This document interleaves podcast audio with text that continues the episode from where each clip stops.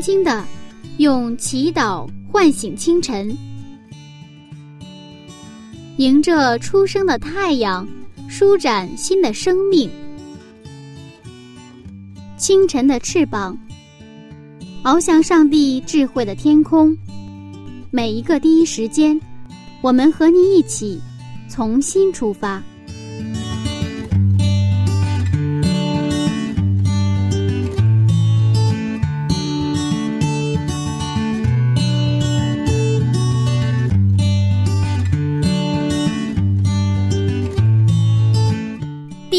时间。与上帝相遇，精彩人生从上帝开始。收音机前的听众朋友，欢迎收听希望之声福音广播电台，这里是清晨的翅膀灵修栏目。全新的一天，全新的开始。柚子问候您，早起快乐。很高兴今天继续和您分享晨读《创世纪》的精彩内容。早起的鸟儿有虫吃，希望今天的内容能给您带来帮助。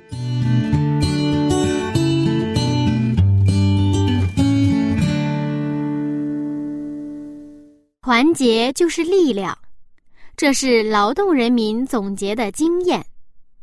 不过，团结固然是好事，如果不用在正确的地方，却未必都能带来正能量。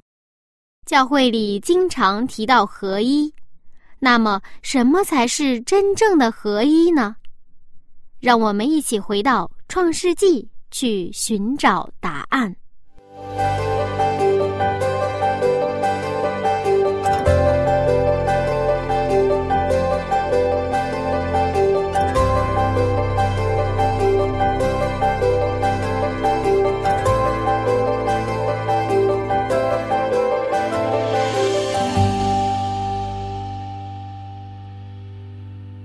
牧师你好，你好。实际上，今天我们要谈到这个巴别塔事件了啊。对。嗯，巴别塔事件应该是大家都非常熟悉的一个事件了。是啊。嗯。啊，当挪亚和他的家人从方舟出来之后，他们有一段时间，他们还是生活在离方舟不远的群山之间。后来，他们的这个子女越来越多，人数增加。不久呢，就是因为有人被盗而引起了分裂。那些要忘记创造主并要摆脱律法的约束的人呢，在他们在敬畏上帝啊这同伴的教训和榜样，乃是一种经常的烦扰。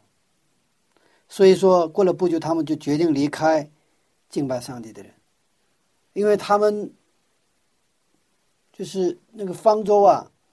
因为还有一段时间，方舟还是停在那里，嗯，啊，他们并没有把它拆毁，所以他们能够看见方舟。他一个是看见彩虹之约，另外一个是看见方舟。但是这个看见方舟是后来渐渐人多了之后呢，它形成两种视角。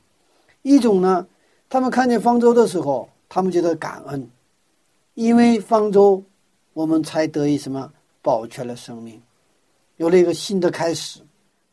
也想起上帝给他们的赐福，跟他们的立约，但另一些人呢，他们看到方舟的时候很烦，他们觉得这个方舟看的时候像一个怪物一样停在那里，他们就想：上帝为什么毁灭这些人类？上帝既然是爱的上帝，为什么要除灭这些人？嗯，他们就误解上帝的品格。也误解这个整个挪亚洪水的这样的一个事件，所以他们的意见就形成两股意见。那其中的话，这个韩的子孙呢，就属于是误解上帝这一类，所以他们后来决定离开敬拜上帝的这个人群。因挪亚和忠诚于上帝的子民呢，看方舟就像看十字架一样。那么一旦出现了这个分歧之后，你看，三和亚夫的子孙依然留在方舟附近。韩呢，以改革和发展的名义，他离开了那个地方。其实，挪亚洪水之后，上帝马上来找挪亚，他做的第一件事情，我们看创世纪九章的一节。创世纪九章一节，上帝赐福给挪亚和他的儿子，对他们说：“你们要生养众多，遍满了地。”我们的上帝只能这么做，因为他是祝福的上帝。这个祝福不是刻意的，他是从心里流出来的东西，啊，他不是想显示自己是一个祝福的上帝，而是说他就像灯发光是他的最自然不过。是灯存在的方式一样，祝福人、爱人、上帝，他本身的存在的方式。挪亚、闪、雅夫这些子孙呢是非常感恩，但是还和他的子孙感到憋屈，因为有一种精神让他们去误解上帝。我们看《创世纪》的四章十六节，《创世纪》四章十六节，于是该隐离开耶和华的面，去处在伊甸东边挪得之地。因为我们看到该隐呢，他误解上帝，是不是？他献的祭也是起于他对上帝的误解。然后后来看到亚伯献的祭，上帝悦纳之后怎么样？他就把他给杀了嘛，是吧？不过我们现在在韩的身上也发现了，韩和他的子孙身上发现了该隐跟该隐相同的一种精神和一样的行为。我们看创世纪十一章的二节，创世纪十一章二节，他们往东边迁移的时候。在士拿地遇见一片平原，就住在那里。嗯，你看，该隐是离开耶和华的面，去往伊甸园东边的挪德之意。那个挪德之意的意思就是彷徨流离的意思。嗯。那么，韩的子孙呢？他们在斯拿地遇见一个平原，一片平原，就住在那里。嗯。诶，他们俩很相似，很相似的。嗯。其实后来我们知道，呃，宁禄他建造了一座城市。对。之前该隐他也建了一座城。对啊，该隐建了一座一座城，叫以诺城，是吧？嗯。那他们两个建成的动机是一样的吗？他们建成的动机我们看一下哈，因为这个宁禄是韩的孙子。嗯。宁禄是韩的孙子，那么该隐呢？他建了城之后，把他起名叫什么？以诺城。我们看创世纪四章的十七节。创世纪四章十七节，该隐建造了一座城，就按着他儿子的名，将那城叫做以诺。我们啊曾经分享过，他建造城池的目的是什么？第一个，他首先是要为了保护自己。实际上，之前上帝已经应许该隐，并且给他记号，保护他，要杀该隐的，要遭报七倍。哈，上帝明明白白的去应许给他了，但是该隐不相信上帝。他觉得还是自己来保护自己，是吧？然后建造城池。那另一方面，他用通过建造城池来去彰显谁的什么荣耀，自己的荣耀。这才是，这也是他该隐献祭的精神。他献祭的时候，实际上不是真正献祭给上帝，而是将人们去什么夸耀。你看我的祭物，你看我的信仰，你看你们看我多么虔诚，是吧？我多么去精心的去献了祭，他实际上拜的是他自己。实际上，以诺城也是该隐献祭那个精神的延续，或者说他的外化。通过这个称，你看，他又做了很多的产业，是吧？你看我，你看我，所以他的整个的关心和焦点都是自己，也就是那底子里边有一个自己自爱的精神。他的生活的中心是他自己，啊，那么。我们看韩的后代出现的举世无双的英雄宁禄啊，他是韩的孙子嘛，也是人类历史上出现的第一个帝国主义者，就是因为他对上帝的误解，他们要靠自己，这种精神是该隐的精神，他们带着这种精神团结起来，拧成一股绳，就是所说的那个合一的力量，来建造一座城，一座塔。那么巴别塔事件是人类历史上非常关键也是重要的事件，它跟那个该隐建以诺城一样，不仅仅是因为不安全的原因，还有一个是要传扬他们自己的名。我们看创世纪十一章四节，创世纪十一章四节，他们说：“来吧，我们要建造一座城和一座塔，塔顶通天，为要传扬我们的名，免得我们分散在全地上。”来吧，我们建造一座城和一座塔，塔顶要通天，我们要传扬我们的名。嗯，所以这个太阳底下无心事。宁路的精神就是该隐的精神。宁路城也叫我们叫这个八百城哈，那是以诺城对吧？以诺城对这个个以诺城对这个八百城，实际上是它是一个一个一个模子可掏出来的，是一种精神去造就出来的。其实，在我们的今天，我们是不是也有有的时候我们会发现，我们自己是不是也有这种该隐的精神、凝露的精神？我们虽然在教会里服侍。我们也学圣经，但是我们可能会发现，我们拜的谁呀？拜的是自己。我们关心的，我们一切的努力的焦点中心在谁啊？是自己，是自己，是自己的那种啊啊，以自己为转移哈。实际上这种精神，我们也称之为是人本主义信仰。这个凝露的号召力是极强的，在洪水之前也出现过一个人哈。什么人呢？我们看《创世纪》六章的四节，《创世纪》六章四节，那时候有伟人在地上。后来，上帝的儿子们和人的女子们交合生子，那就是上古英武有名的人。嗯，我们曾经分享过哈，这里边就是洪水之前出现的这个伟人，他叫上古英武有名的人。那么，英武有名的人的原来希伯来语叫什么？基布日嘛，基布日。嗯，那么宁路的。名字也是基布，他们是在希伯来语里边是一样的，原来的语言里边是一个名字，都是一个伟大的人，都是一个风云人物。嗯，但是他们的精神也是一样的，他们的精神就是传扬我们的名。谁要传扬我们的名？我们看以赛亚书十四章十三节到十四节。以赛亚书十四章十三到十四节，你心里曾说：“我要升到天上。”我要高举我的宝座在上帝众星以上，我要坐在聚会的山上，在北方的极处，我要升到高云之上，我要与至上者同等。哇，我们都非常熟悉这个经文哈。有一个存在，他要升到天上，而且高举他自己的宝座在上帝的中心以上，他要与至上者上帝要同等。谁呀？撒旦，就是撒旦。嗯。他原来是在天上是天使长，是天使长，但是后来天上发生了反叛事件。这个反叛事件的精神是什么精神？我要把自己高举起来，高举到上帝的中心以上，我要跟上帝同等。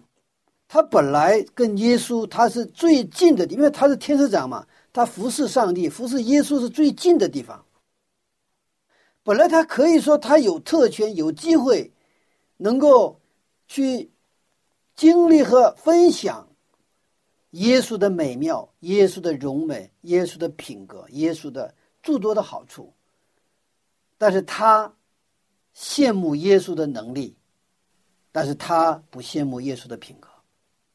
他希望像耶稣一样强大，他希望像耶稣一样成为一个一个超级卓越的一个一个一个存在，但是他并不去羡慕。也不向往他那种能力、那种荣美的基础，就是他的品格。而且还有一个现一个情况，就是有的时候走得很近吧，往往你发现不了他的优优点。本来在有一点距离的时候，我们叫距离美；有一点距离的时候都挺好，是吗？嗯。我们现在别说是这个啊，耶稣了，就是说，比如说联合国秘书长。如果是你再到他的办公室做他的秘书，你会发现联合国秘书长一样去上厕所，一样什么跟我们都一样吃饭呢，就跟我们一样，觉得我跟他没有什么太大的差别，知道吗？我们有时候觉得伟人的话，真的，我觉得我们有时候觉得，我我记得我这我在少年的时候，我以为伟人是不上厕所的，后来我发现了，他们也上厕所。啊这个对我来说是一个开天辟地的一个事情，为什么？因为，哦，这个是一个认识的一个转化了嘛。他也是一个凡人。那么，这个，这个就是撒旦在天上的时候，他跟耶稣是很近的地方，他觉得耶稣没啥，但是耶稣有能力，但是他觉得我也能做到，我也跟他可以去同等，但是为什么他我得侍奉他？为什么他是上帝，我是天使？为什么不公平？这就是他的撒旦的精神，他的反叛的原因，就是他要拜自己，而且他迷惑了差不多三分之一的天使。撒旦要做的事情，就是在天上造反要做的事情，是要建立他自己的国度，他要建立一个拜自己的一个国度，与上帝没有关系的一个政权。通过考古发现，在斯纳地，就刚才说他们就是韩德子后孙不是搬到这个一片平原斯纳地嘛？嗯，啊，有很多像巴别塔一样的塔，塔顶是一个献祭的地方。是举行古代举行宗教仪式的地方，这是他们真正要做的事情。但是上帝不喜悦这个事情，所以上帝变乱他们的语言，他们给的祝福，这些韩的后裔用在了错误的地方。再好的东西，他用在了错误的地方，那结果就不是不是一个好的结果。所以这个时候，他们得到的这个祝福，这种能力，对他们就不再是一个祝祝福，这是人本主义合一的力量，就是撒旦的力量。他们在宁路的指挥和宁路的这个调配下，他们凝成一个绳，他们形成一个合一的力量、团结的力量。但是这个团结的合一的力量用在了什么地方？用在了不是敬拜上帝的地方，而是要建立跟上帝没有关系的。他们自己的政权，他们自己的国度，他要拜自己的国度。就像《约翰福音》五章所讲的：“你们彼此接受荣耀。”他们你们不追求上帝的荣耀，所以耶稣说：“我也不接受你们的荣耀。”好多人跟随耶稣基督，其实为了求自己的荣耀。一旦耶稣这么有能力，一旦他当了国王的话，他掌握王权的话，我可以拿做一个大臣当当是吧？做一个部长当当，我可以当个什么财政部长、外交部长是吧？他们跟着耶稣的时候是，就是都是求自己的荣耀，所以耶稣说：“我不接受你们的荣耀。”在巴别塔那个时代，他们合一的力量就是用在了。这样的一个地方，于是上帝行动了。我们看《创世纪》十一章八节，《创世纪》十一章八节，于是耶和华使他们从那里分散在全地上，他们就停工不造那城了，因为耶和华在那里变乱天下人的言语，使众人分散在全地上，所以那城名叫巴别。嗯，上帝行动了，是吧？上帝爱世人，他不愿意看到人们自取灭亡。聚集是为了分散、遍满地面，因为上帝给人的命令就是什么？你们要生养众多，遍满地面。但是，这个我们去聚集的目的，包括聚会的目的，就是为了去分散，为了遍满地面，为了聚集而聚集，建一个巴别塔，塔顶通天，传扬我们的名。这不是上帝的旨意，所以上帝干预了，上帝行动了。其实，在基督教历史上，我们可以看到一种反复出现的现象：当教会因着上帝的祝福复兴，复兴之后人多起来，就组织起来，然后这个组织非常的严密，依靠这个完备的组织，我们就会发现，这个组织它慢慢会成为，它就遏制。甚至扼杀起初这个教会兴起的他的理由。这个时候，教会里面又开始出现一个改革的力量，然后这个改革的力量呢，又组织起来，然后以宗教的名义，以上帝的名义，又去逼迫他们。所以，一旦教会一个是聚，然后不分散的话。它会成为癌细胞，最后这个这个聚就是为了维护这个聚，而形成一个严密的组织，最后就变成一个什么扼杀那个生命能力的一种力量。所以圣经它讲两点：你们来，然后你们要去，你们要生养众多，遍满地面。但是我们看他们团结的力量、合一的力量，在宁路的指挥下，他们这个聚是吧？然后建一个通天的一个塔，一个传扬他们名的一个城。他们只聚不散。这耶稣在地上的时候就遇到同样的情形。原来法利赛人、撒都该人是有矛盾的，但在耶稣的问题上，他们形成了一股可怕的合一的力量。这股把耶稣钉十字架的力量，其实正是宁路们建造巴别塔斯打造的人本主义合一的力量，是邪恶的撒旦的力量。其实我们教会里现在也经常会提到合一，也会有一些培训。嗯，但是听到刚刚您分享的，我觉得突然不明白什么是真正的合一了。因为我们讲的合一，就是因为不合一，所以讲到这个合一。所以讲的越多合一的地方，那越意味着那个地方不合一。嗯，这种心情好不好？我们都希望教会合一，但是合一不是目标，合一是结果。合一是不是目标？合一是结果。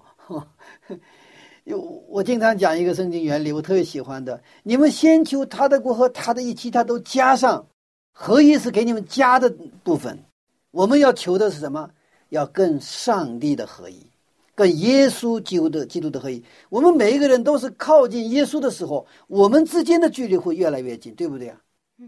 但是如果抛出耶稣，抛出这个上帝的话，我们要合一的话，肯定是。为什么中心为合一？那个中心可能是某一个人，可能是为了一个共同的利益，是吧？或者是为了共同要做一个什么事，大家能够联合起来，这个就很可怕了，是不是？当然，这个中心的人物跟上帝是完全合一的，没问题。但不是这个样子，这已经不是真正的一个基督教会。在我们的教会，是不是有阶级和阶层的概念呢？我们是否有时候觉得牧师、长老、执事和信徒不在一个层级上呢？一个等级上呢？好像觉得这个长老比这个执事高，完了牧师比长老高呢？如果是的话，我们的精神已经有了巴别塔的精神，就是凝露的精神。我们所强调的合一的力量，不是以我或以我们教会为中心的合一的力量，而是以上帝、耶稣基督为中心的合一的力量。在约翰福音十七章，耶稣反复强调合一到底是什么呢？我们看约翰福音十七章二十二节。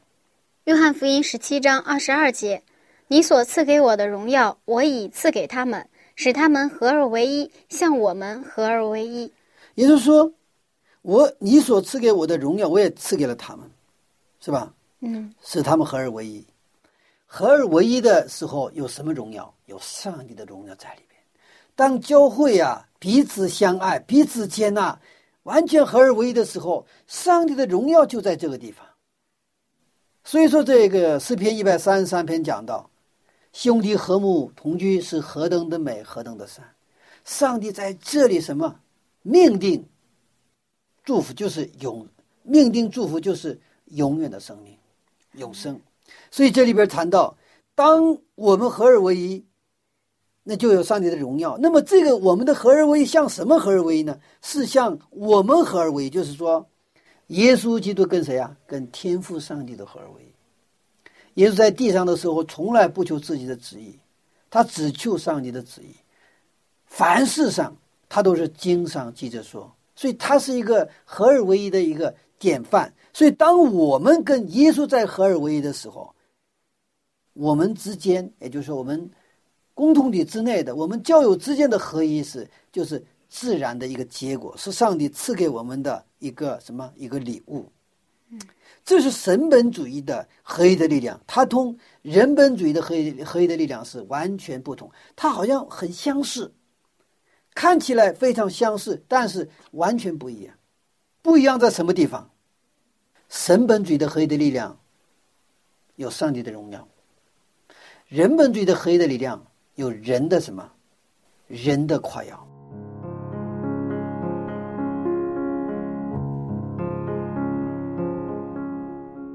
诗篇一百三十三篇，看呐，弟兄和睦同居，是何等的善，何等的美！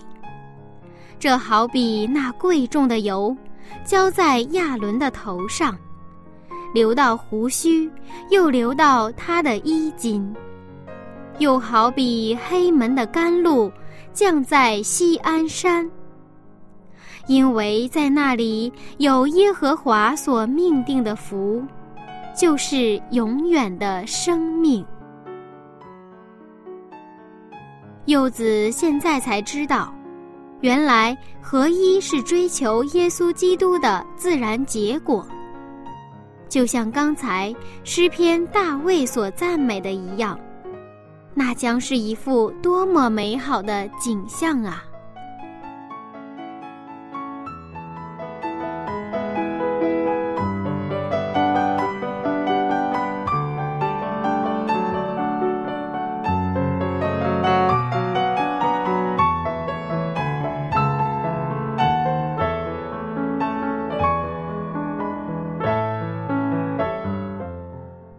好了，分享就先到这里。下面是中场休息音乐时间。柚子有一首很好听的歌曲，相信这个旋律您并不陌生。我们成为一家人，来自有晴天音乐世界，送给收音机前的每一位听众朋友。在基督里，我们成为一家人。耶稣里面，咱家做一家人。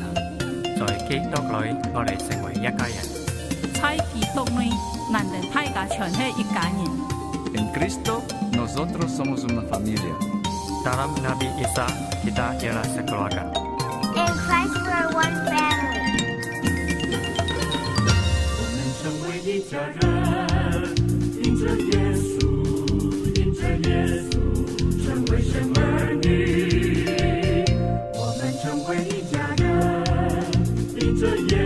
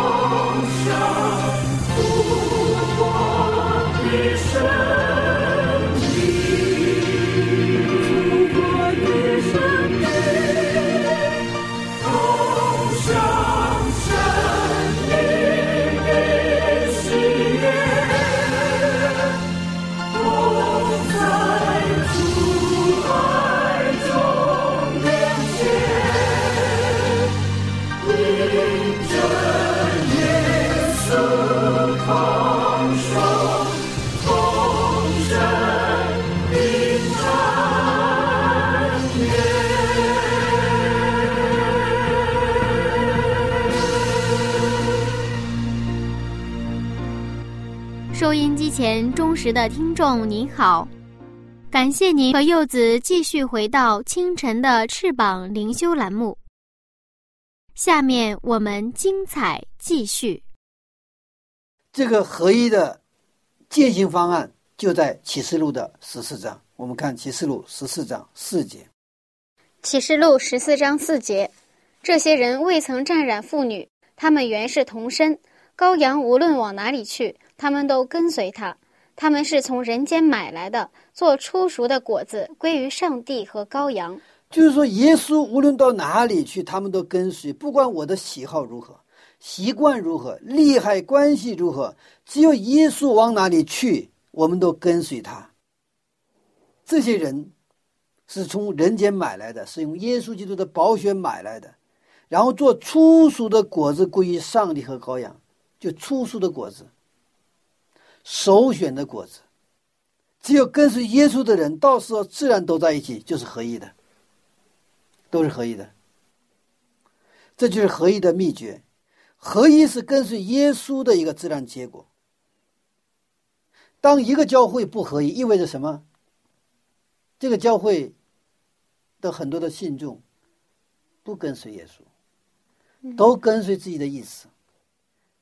虽然讲的都是可能圣经，讲的都是可能 呃这些要道，但是他们的心没有完全的献上，他们。跟随的是自己的意思，不是耶稣。如果是跟随耶稣的话，这个教会早晚要走到一起。嗯，其实我觉得最大的问题可能就在这里。嗯嗯，那怎样才能就是引导教友们成为一个跟随耶稣的人呢？啊，这是非常啊，其实重要的问题，呃，也是一个呃我们最急迫的一个问题。嗯。那我们怎么去跟随耶稣？就是我们倒过来说，为什么我们不跟随耶稣呢？耶稣说的特别清楚，因为我们不爱不爱耶稣。我们爱耶稣的话，自然会跟随，不用说 follow me，不用说，自然会跟随耶稣。那么我们为什么不爱耶稣呢？我们心里有罪，我们有罪，因为罪不喜欢义，黑暗不喜欢光。所以，耶稣基督也好，是约好也好，他们来到地上，他们传福音的第一句话都是：“你们要悔改，天国近了。”当我们去悔改的时候，真的认罪的时候，不是我们有这个缺点、那个缺点，有这个毛病、那个毛病，脾气不好，不是在这个层面上，而是我们就像大卫在诗篇当中所讲的一样：“我是从五府里边就是罪人，我是彻头彻尾的罪人。”也就是说，我是在太平洋的中间掉进水里的人，我需要被救赎，我靠自己游不出来。但是我们想，我们的想法是我们不是在太平洋的中心，我们在太平洋海边上，我们稍微游一游，我们自己就能够什么？靠我们的力量就能游到海上，这个岸边上。嗯，就这个差别，这个需要什么？悔改需要圣灵的动。只有我们不拒绝，只有我们真的不抗拒，我们上帝的爱如潮水一样，如大海一样，它会倾泻而下。阿门。当我们竭力追求耶稣基督的时候，当我们去爱耶稣、去跟随耶稣的时候，合一就自然而然而来了。所以耶稣说，他总结诫命的时候，他也说：“你要尽心尽力。”尽意去什么？爱你的上帝。他不是爱你的上帝，他说你要尽心、尽力、尽意，什么尽心去爱你的上帝。也就是说，你拿着命去爱上帝，你放下一切。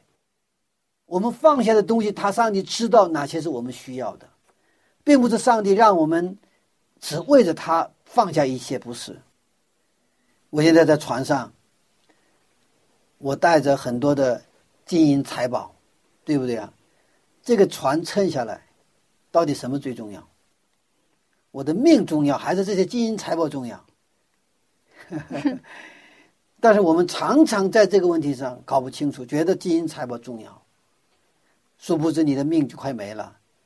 圣经所以说，先求他的国，他的意的意思，换句话说就是你先要你的命，你就先救你的命，你先活命，金银财宝都其他，这是其次的问题，是吧？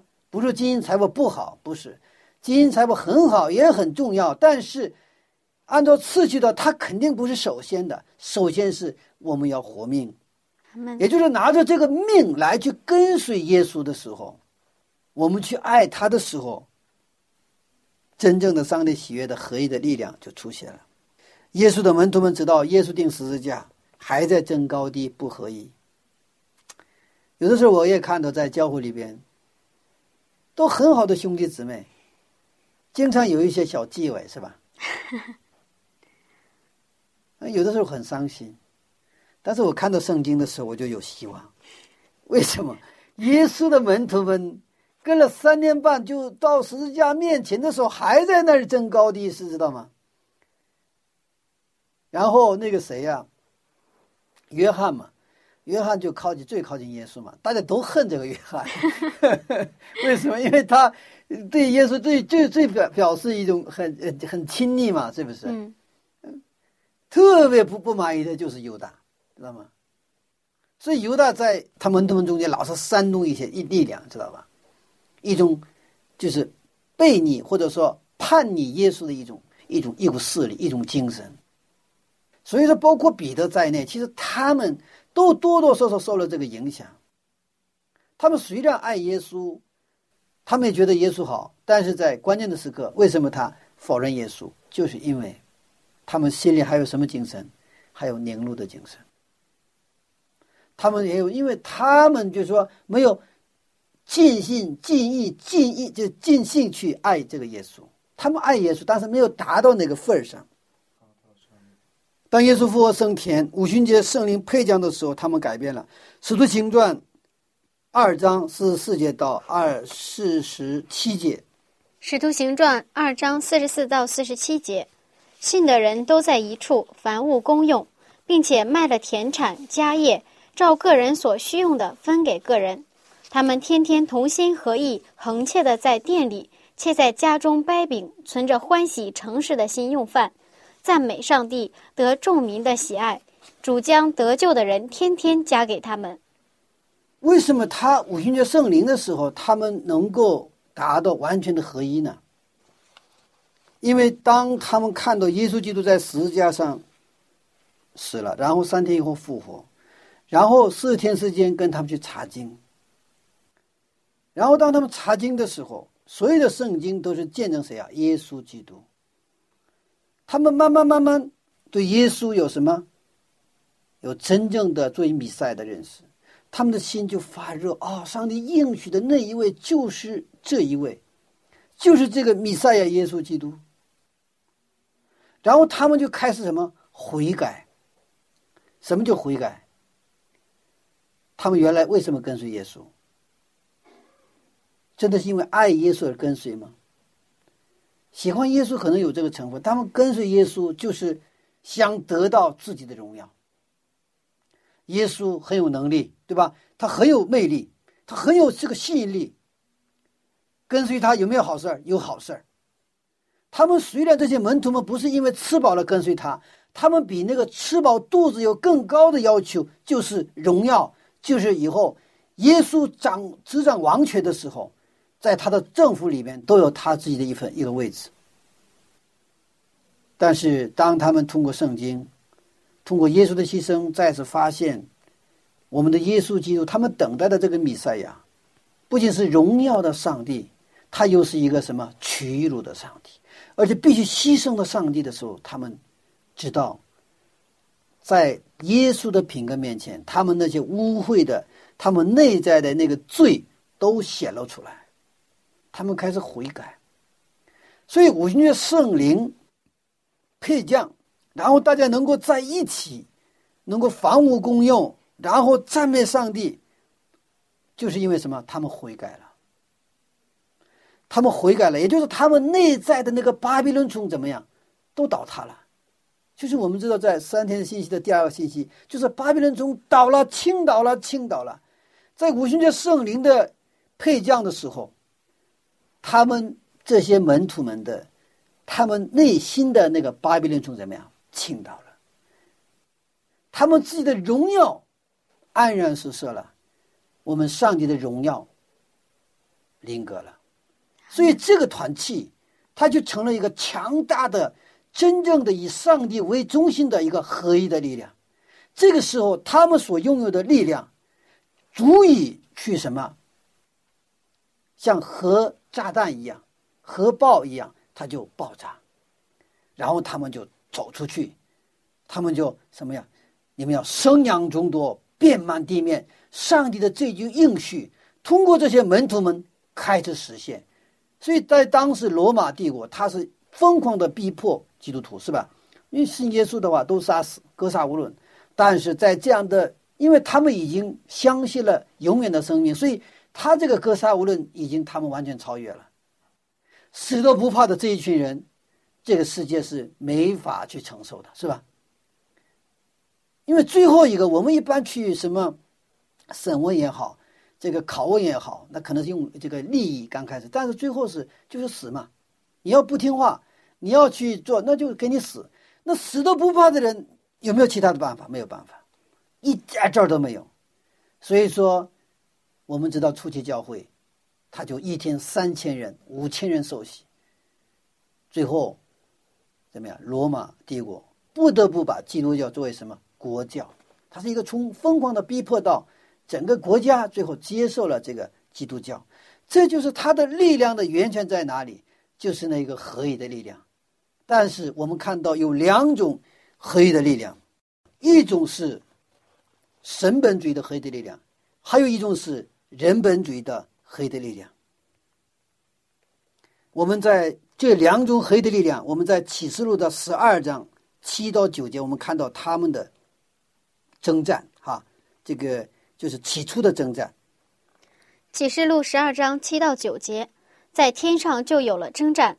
米迦勒同他的使者与龙征战，龙也同他的使者去征战，并没有得胜。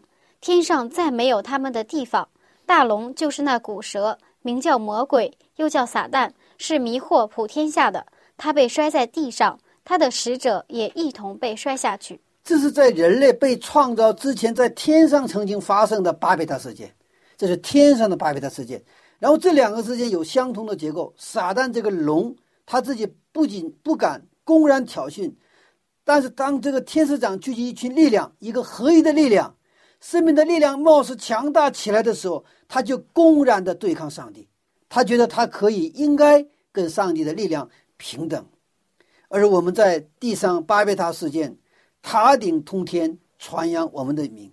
撒旦的精神控制着宁路，宁禄就是撒旦的使者。从啊，有一本书叫《人类历史上的最后一个英雄》，副标题是从宁禄到教皇。这本书的内容实际上就是也讲了这个人类的这两种合一的力量，神本主义合一的力量和人本主义合一的力量的一个善恶之争。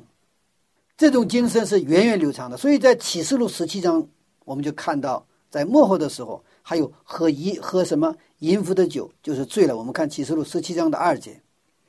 启示录十七章二节，地上的君王与他行淫。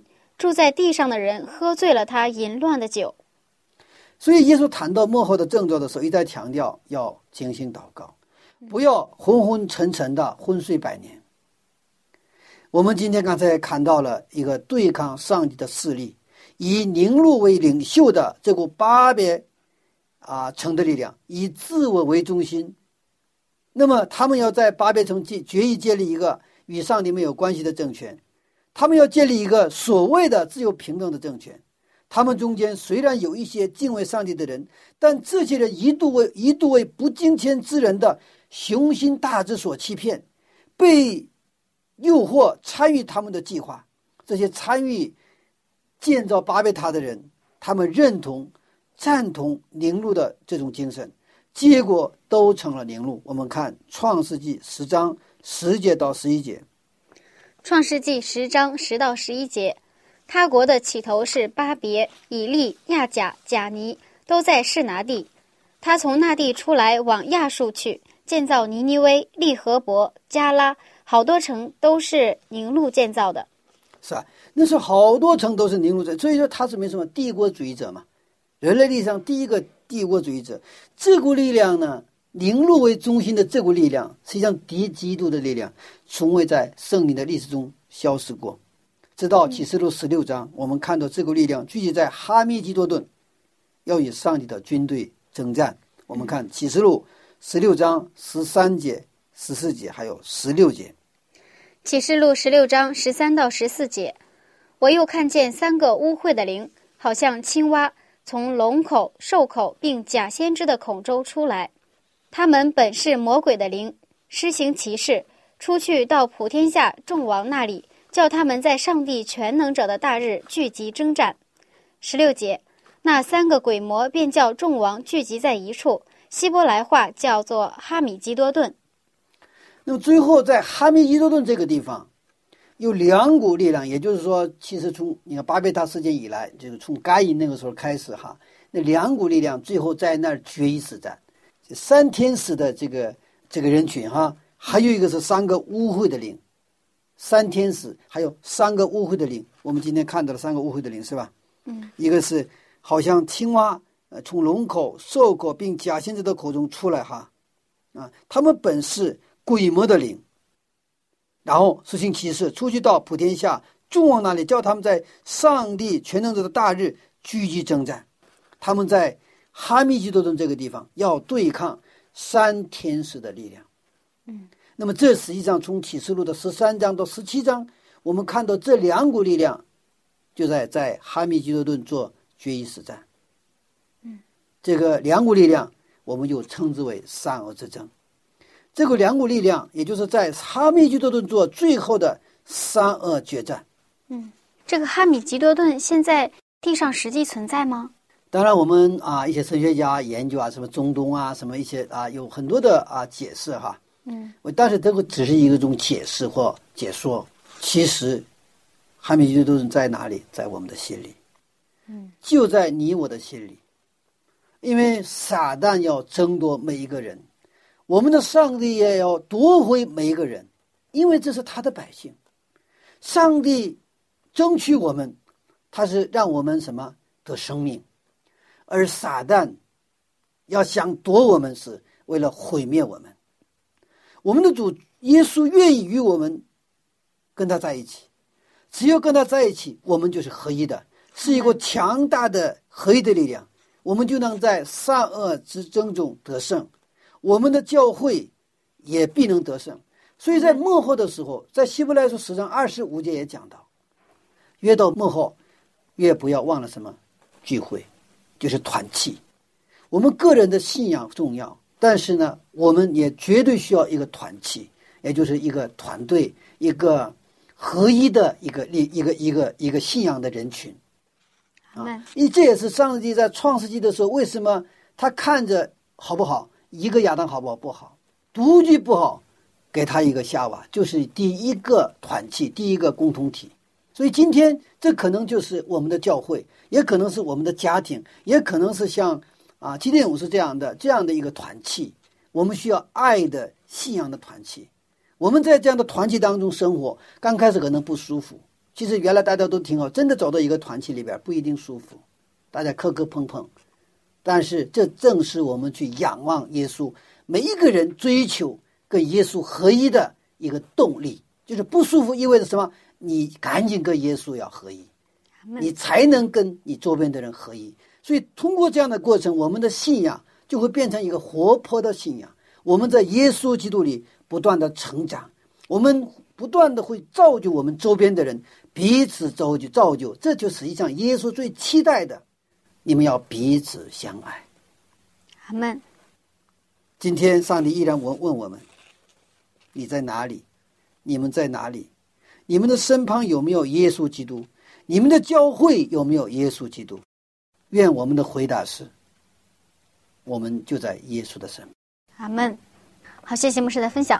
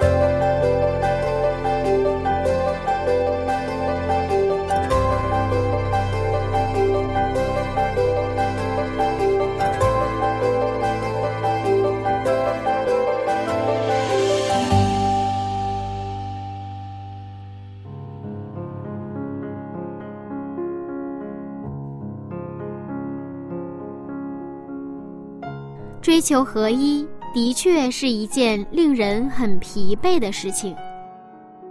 如果合一是追求耶稣而带来的自然结果，柚子还是很想尝试一下的。今天我们看到了神本主义合一的美好，也知道了人本主义合一的破坏力。希望我们能够成为选择耶稣基督的一群人。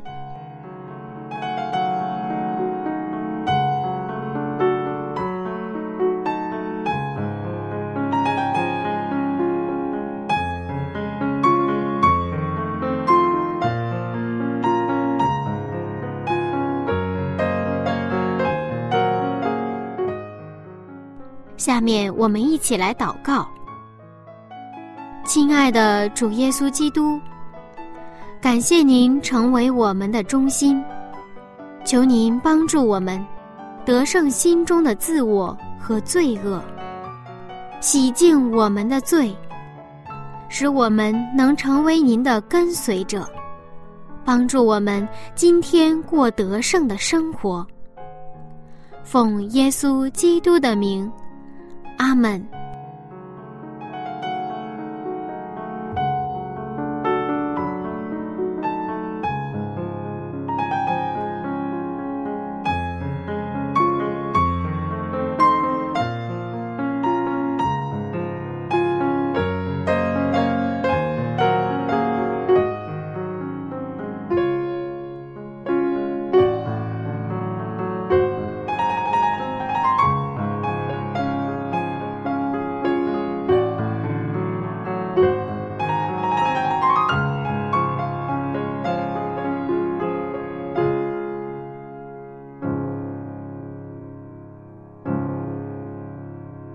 好了，亲爱的听众朋友，时间过得很快，又到了说再见的时候了。